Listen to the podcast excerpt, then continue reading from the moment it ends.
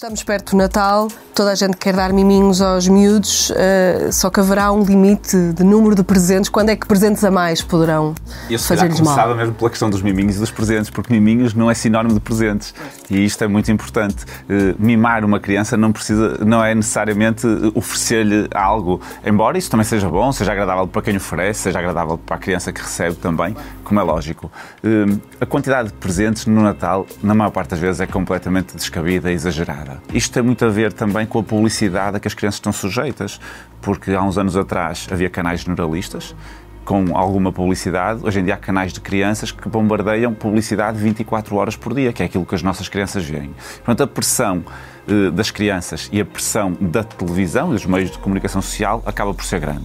O que é importante perceber é que a maior parte das vezes as crianças não usufruem desses uh, presentes todos. Uh, as crianças gostam de abrir presentes, mas às vezes até quando são muitos até ficam maçadas e chateadas por estar a abrir e é abre, pega no outro, abre, pega no outro. Nem reagem, põe logo do lado. Eu acho que uma boa regra prática é um presente por casa pronto, acho que isso faz algum sentido. Mais que isso é exagero, as crianças não usufruem.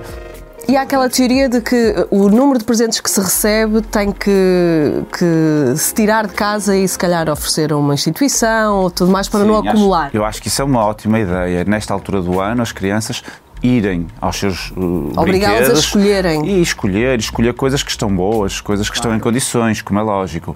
Acho que isso é um ótimo ensinamento nesta altura do ano e todas as famílias que possam deveriam uh, fazê-lo. Também acho que é importante que as crianças, apesar de elas gostarem muito de ter uh, muitos presentes e gostar de ter aqueles que eles escolhem, também é importante que eles passem pela sensação de não ter tudo o que querem. Custa, principalmente quando se pode oferecer e não se vai oferecer quando eles querem. Mas se houver algum bom senso e alguma disciplina mental, diria eu, é possível fazer isto as crianças aceitarem bem e aprenderem que não, não receberam agora, possivelmente vão receber para a frente e se não receberem a vida continua e eles vão ser felizes na mesma. Acho que isto é importante, é provavelmente a tarefa mais difícil de fazer, é poder dar e não dá para ensinar isto, mas as crianças também precisam de passar às vezes por um bocadinho de adversidades e isto na verdade não é uma verdadeira eh, adversidade porque as crianças poderão ter outras coisas e vão acabar por brincar na mesma. M80